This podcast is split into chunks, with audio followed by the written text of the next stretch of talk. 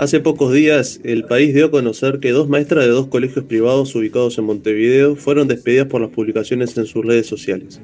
Como consecuencia, el Sindicato Nacional de Trabajadoras y Trabajadores de la Enseñanza Privada publicó un comunicado en el que rechazan los sucesos y aseguran que están preparando una campaña de denuncia pública. Para conocer de primera mano el comunicado y profundizar también en el tema, es que ahora estamos en contacto con Sergio Sumarúa, secretario general del SINTEP. Somarúa, gracias por este tiempo con la isla desierta. Enzo Guinolfi y Agustina Huertas te saludan. ¿Cómo estás? Bueno, Enzo y Agustina y a todo el equipo de compañeras y compañeros, este, muchas gracias por la oportunidad y la amabilidad de, habernos invitado. Bien. Sergio, em, ustedes comentaban en el, en el, comunicado, las implicadas no están afiliadas al sindicato. ¿Cómo se enteraron del caso? ¿Fue a través de la prensa? ¿Tuvieron, ¿Pudieron tener contacto con ellas? Bueno, bien, este, nosotros nos enteramos, sí, a través de la prensa. Posteriormente tuvimos contacto con una de las maestras. Lamentablemente ninguna de las dos, libre y voluntariamente, no, no, habían resuelto, no habían decidido afiliarse, no, estaban, no integraban parte de las 6.500 afiliadas y afiliados que tiene Sintep. De todas maneras, nosotros este, sí asumimos como propia la batalla porque entendíamos que acá estaban en juego eh, derechos fundamentales, estaban en juego libertades públicas y también este, hay una cuestión que, no podemos este, soslayar que, tiene que ver con la condición de mujeres asalariadas, ¿no? O sea, acá hay un, castigo también por ese lado. Este, yo lo decía con mis compañeros y compañeros, si, además de pasar vergüenza, ¿no? Pero si fuese yo que salgo eh, haciendo un video eh, en Zunga haciendo pesas, me dirían qué ridículo, profesor, pero no me voy a quedar sin trabajo.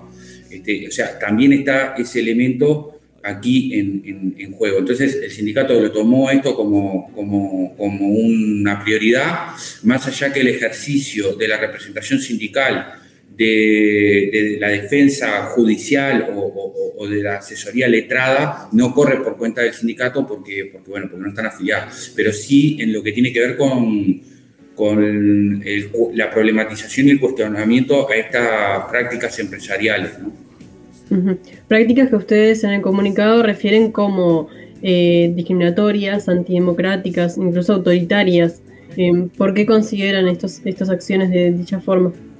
Bien, este, nosotros creemos que, están en juego acá libertades públicas y, derechos fundamentales. Eh, el derecho a la libertad de expresión, que está consagrado en el artículo 29 de la Constitución, el derecho a la privacidad, que está consagrado en el artículo 72 de la Constitución, eh, y, que ninguna empresa privada ni ningún contrato laboral puede someter a las personas a, una especie de estado policíaco permanente que, que, haga un control moral y político de las personas eh, más allá de la relación laboral. Estas publicaciones fueron realizadas en tiempo libre, fueron realizadas fuera del ámbito laboral y no, no tenían ninguna ilegalidad.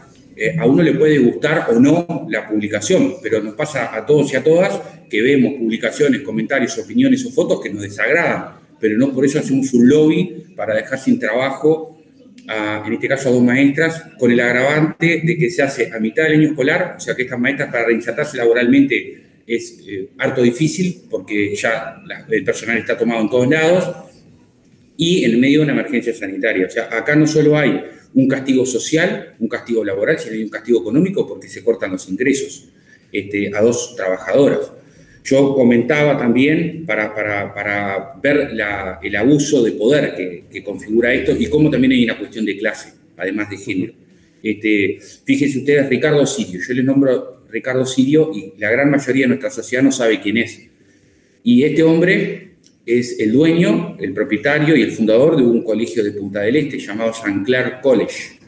Eh, él está sospechado y formalizado judicialmente por participar directamente en la explotación sexual de menores.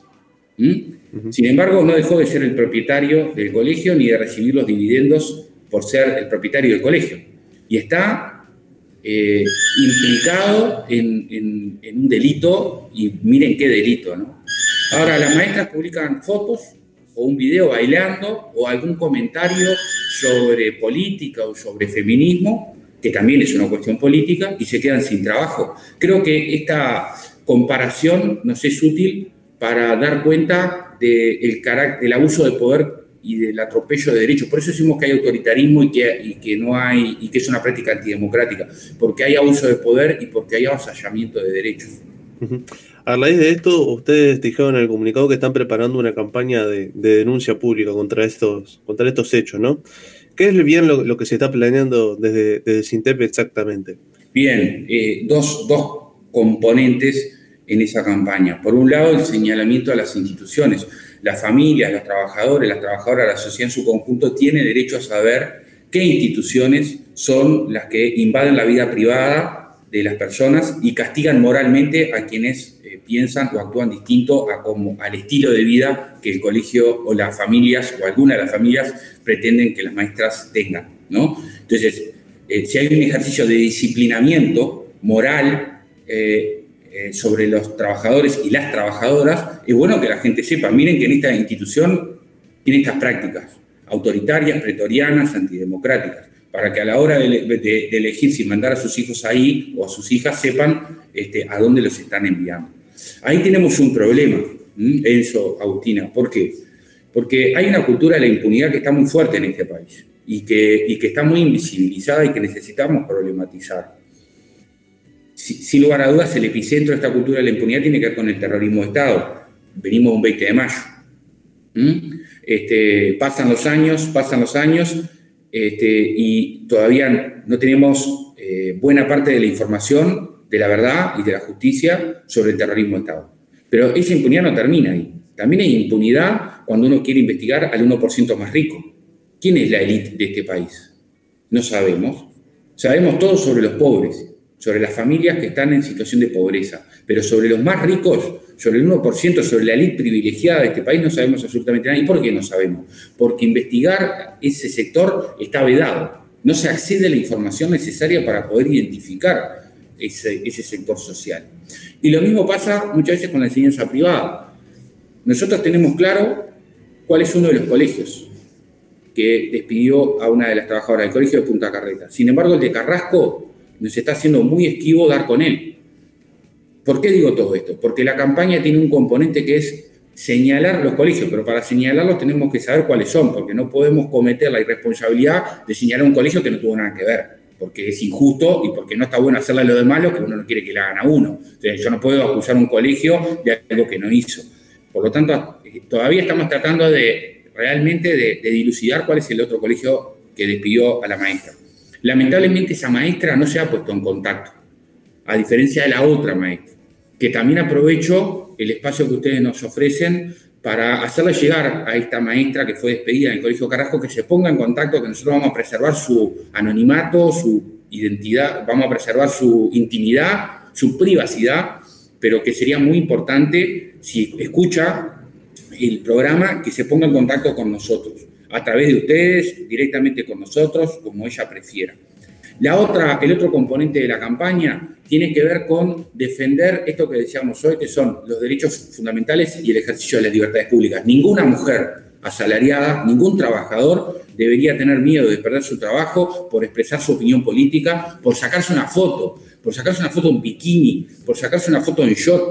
O sea, es, hay que derrotar este disciplinamiento moral sobre las mujeres en particular, porque, insisto, dudo que a un profesor varón lo despidan por sacarse una foto en zunga haciendo pesas. Ahora, una profesora que sale bailando con un body o una maestra que sale en bikini, este, o sea, estamos hablando de una práctica absolutamente autoritaria, ¿no? Y que y queremos en esta campaña difundir y dar a conocer los derechos, porque ante la ausencia del conocimiento del derecho se impone el autoritarismo.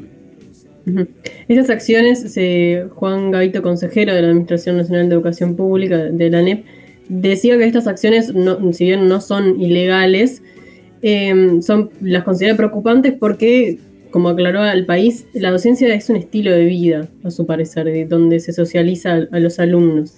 ¿Qué opinión le merece esta expresión? ¿La docencia es un estilo de vida o hay que, hay que delimitar lo que es el, ámbito privado, de lo público?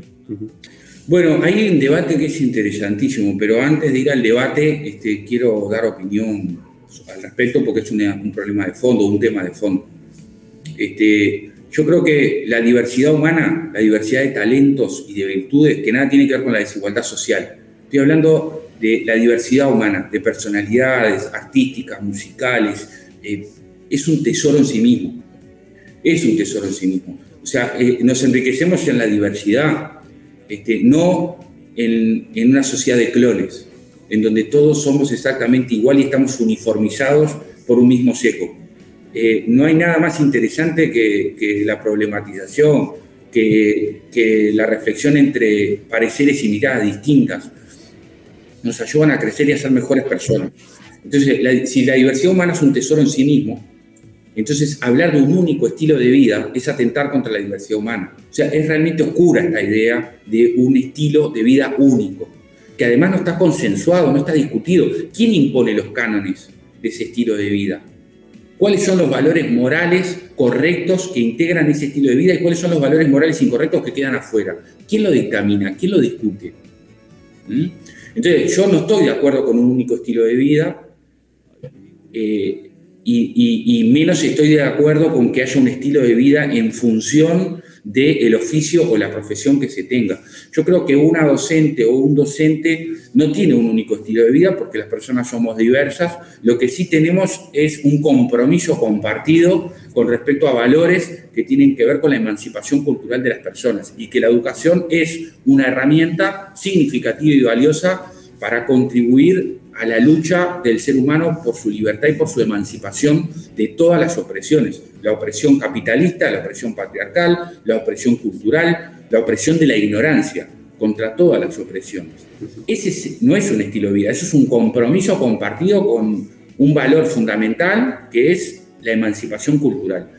Pero eh, no comparto para nada, creo que es un, un, argumento autoritario. Este, creo que que eh, es muy preocupante que ese argumento autoritario se esgrima para defender la discrecionalidad empresarial de estos dos colegios que despiden a estas dos maestras por estas razones y más que lo diga una alta autoridad de, un gobierno que muchas veces utiliza la libertad como, como parte de su retórica. Este, la libertad no es de las empresas. La libertad es de las personas. Si anteponemos la libertad de las empresas a la libertad de las personas, lo que hacemos es consagrar la dictadura del mercado. Algo de lo que decía también el ministro de Trabajo y Seguridad Social, Pablo Mieres, al periódico La Diaria, era que se tendrían que ver cómo fueron esos contratos, eh, el tema de las cláusulas también que tienen eh, esas instituciones privadas con, con los maestros.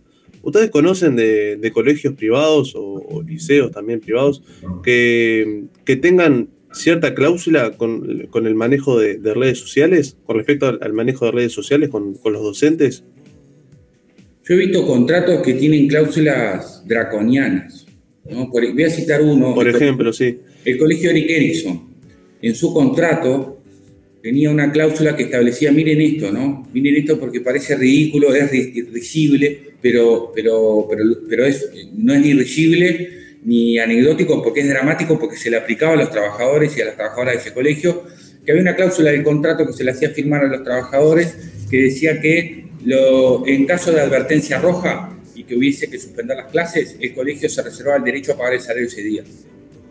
¿no? O sea, es un absoluto atropello a los derechos salariales de los trabajadores y las trabajadoras transferirles eh, una contingencia climática al pago de su salario. Este, eso es ilegal. Sin embargo, estaba en un contrato. ¿A qué voy con esto? Que los contratos, y esa es una especie de idea o de creencia popularizada muy negativa, porque naturaliza una práctica que es injusta e ilegal, los contratos no son el mandamás de la relación laboral. La relación, eh, el contrato está por debajo de la constitución, el contrato está por debajo de las leyes. Un contrato entre privados no tiene valor si desconoce o incumple algún derecho fundamental o alguna normativa.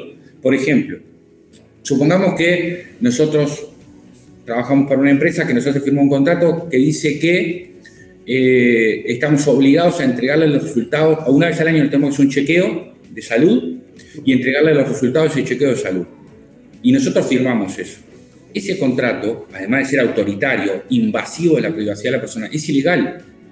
¿Por qué? Porque ninguna empresa le puede pedir a una persona que le entregue los datos clínicos de su historia médica. Eso es parte, es un dato personalísimo, está protegido por la ley 18.331 y por el artículo 72 de la Constitución. O sea, que algo diga, que un contrato diga algo, no significa que ese algo sea eh, legítimo o que sea legal o que sea correcto. Este, con respecto a las redes sociales, eh, hay, un elemento que, yo no conozco, eh, que, haya ningún, que haya algún contrato que tenga alguna cláusula en relación al uso de las redes sociales. Si lo existiese sería como este ejemplo que ponía antes, es ilegal. Eh, ningún contrato puede a priori censurar a la persona, artículo 29 de la Constitución. Ningún contrato puede someter la, privacidad de la persona a la conveniencia de la empresa, artículo 79 de la Constitución, eh, artículo 72. Entonces, eh, me parece muy importante de construir esta idea de que porque está en el contrato ya está bien o porque está en el contrato está justificado el accionar de la empresa. No sé si me expliqué. Sí, sí, claro. Sí, sí. Somarúa, eh, ¿han detectado desde, el sindicato otros casos similares eh, al despido de estas dos docentes? ¿Tienen previsto pedirle al Ministerio de Trabajo y Seguridad Social que investiguen de oficio, por más que no, estén este, inscriptas en, el sindicato? Bueno, nosotros hemos, estamos ejerciendo una defensa de las trabajadoras en todos los planos, menos en la representación jurídica porque no están afiliados. Nosotros no podemos representar a una persona que no está representada por el sindicato, sería absurdo. Pero en todo lo demás las estamos tratando de defender, inclusive sin saber quién es una de ellas, porque no, la, no tuvimos ningún contacto. Ya, ese lo quiero dejar muy claro.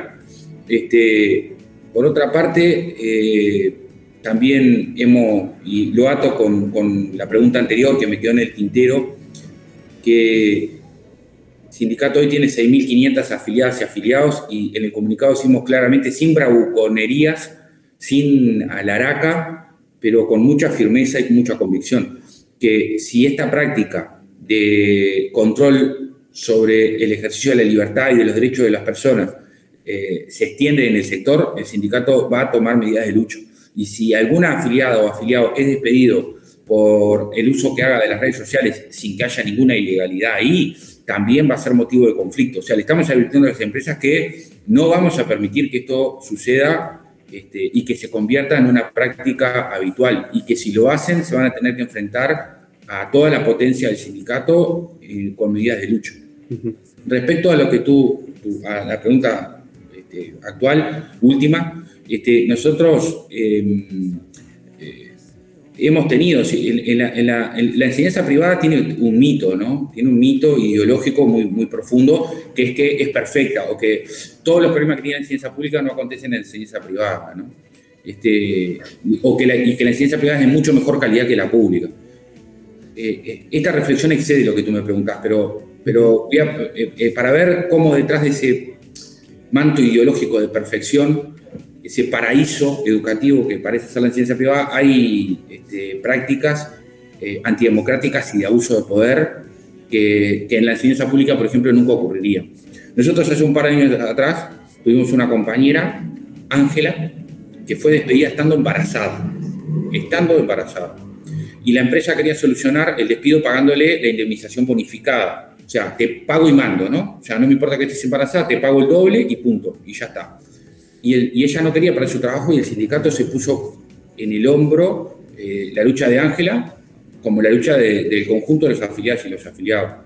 Y fuimos hasta las últimas consecuencias en esa batalla y logramos que Ángela recuperara su puesto de trabajo, porque nos parecía una violencia institucional inadmisible que perdiera su trabajo por estar embarazada.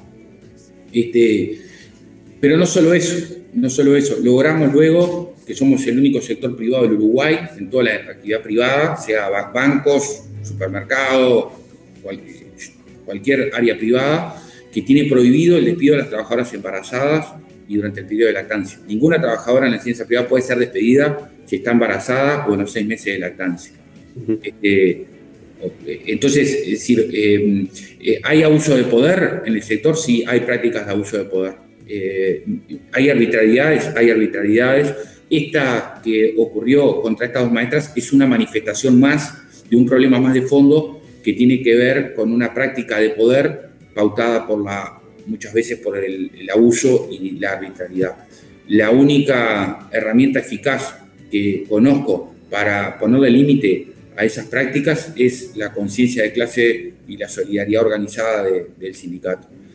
Nosotros no vamos, estamos, hoy tenemos reunión de, con las compañeras y los compañeros de la dirección del sindicato, tenemos reunión ahora, termino con ustedes y voy para ahí, a la reunión de la Dirección Nacional del Sindicato, y vamos a evaluar la, una invitación que nos llegó del Parlamento, de la Comisión de Educación, para ir a dar nuestro punto de vista con respecto al despido de estas dos trabajadoras y al tema de fondo que está atrás del despido de estas dos trabajadoras al Parlamento. Esa es lo que, lo, que a corto plazo tenemos previsto hacer. Por último, Somarúa, eh, ¿cómo están viviendo el retorno a la presencialidad en, ciertos sectores, más que nada en lo que respecta a jardín de infantes y los primeros niveles de primaria? Bien, dos consideraciones ahí. Este, por un lado, para, para, las maestras, para el profesor, para los, docentes, este, el, el, ejercicio, el, trabajo educativo presencial es como para un pez estar en el agua, estamos en nuestro elemento, es lo que sabemos hacer y, lo que sabemos, lo que, y es la mejor manera de hacer lo que sabemos hacer. Entonces, la presencialidad para nosotros es este, irreemplazable. Este, también es cierto que parece paradójico eh, volver a la presencialidad cuando desde el punto de vista sanitario, desde el punto de vista de la contagiosidad, desde el punto de vista de la letalidad, estamos mucho peor que cuando se tomó la decisión de de suspender la presencialidad. Es como medio raro, medio contradictorio. Pero eh, al día de hoy, eh, en primera infancia, en inicial, este, la, presencialidad se ha restablecido este, y la posición del sindicato siempre ha sido que no discutimos si se puede volver o no a la presencialidad, porque eso excede nuestras, nuestros saberes este, eso depende de lo que establezca, se establezca desde el punto de vista sanitario. Lo que sí, la consigna del sindicato es clara, es unívoca, es determinada, que es que si se incumplen los protocolos sanitarios en las instituciones, eh, se paraliza la actividad. Y todos los núcleos de base saben que pueden tomar las medidas sindicales que entiendan convenientes si los protocolos se incumplen por parte de los centros o de las empresas. Ahora, eh, ¿saben de, colegios eh, o liceos, va, colegios en realidad en este caso, pero eh, que hayan violado los protocolos sanitarios que están previstos eh, desde el Ministerio de Salud Pública? Bueno, hasta el momento no, porque si no se hubieran tomado medidas sindicales, pero, pero la directiva es esa. Este, también nos ha pasado, eh, porque la enseñanza privada en Uruguay es muy, es muy heterogénea, y, aunque no parezca intuitivamente, los CAIF son enseñanza privada o están dentro del esquema de la enseñanza privada. Este, digo, intuitivamente no parecen porque los CAIF trabajan con la población del quintil más pobre eh, y porque está asociado el CAIF al Estado. Sin embargo, están tercerizados. Entonces, al estar tercerizados, los gestionan ONG o fundaciones que están bajo el derecho privado.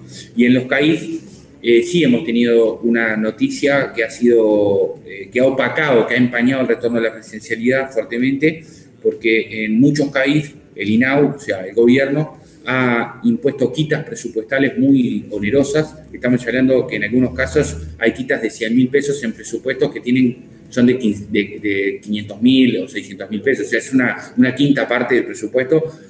Esto afecta la cobertura de derechos, el funcionamiento de los centros, desestabiliza, esto pone en peligro el pago de los salarios de las trabajadoras y los trabajadores, pone en peligro la compra de insumos para el funcionamiento adecuado de los centros, eh, nosotros estamos reclamándole al INAU, ya me puse en contacto con el presidente de INAU en este sentido, estamos reclamando el inmediato reintegro de esas quitas presupuestales este, y, la prórroga eh, para que se haga el recambio poblacional.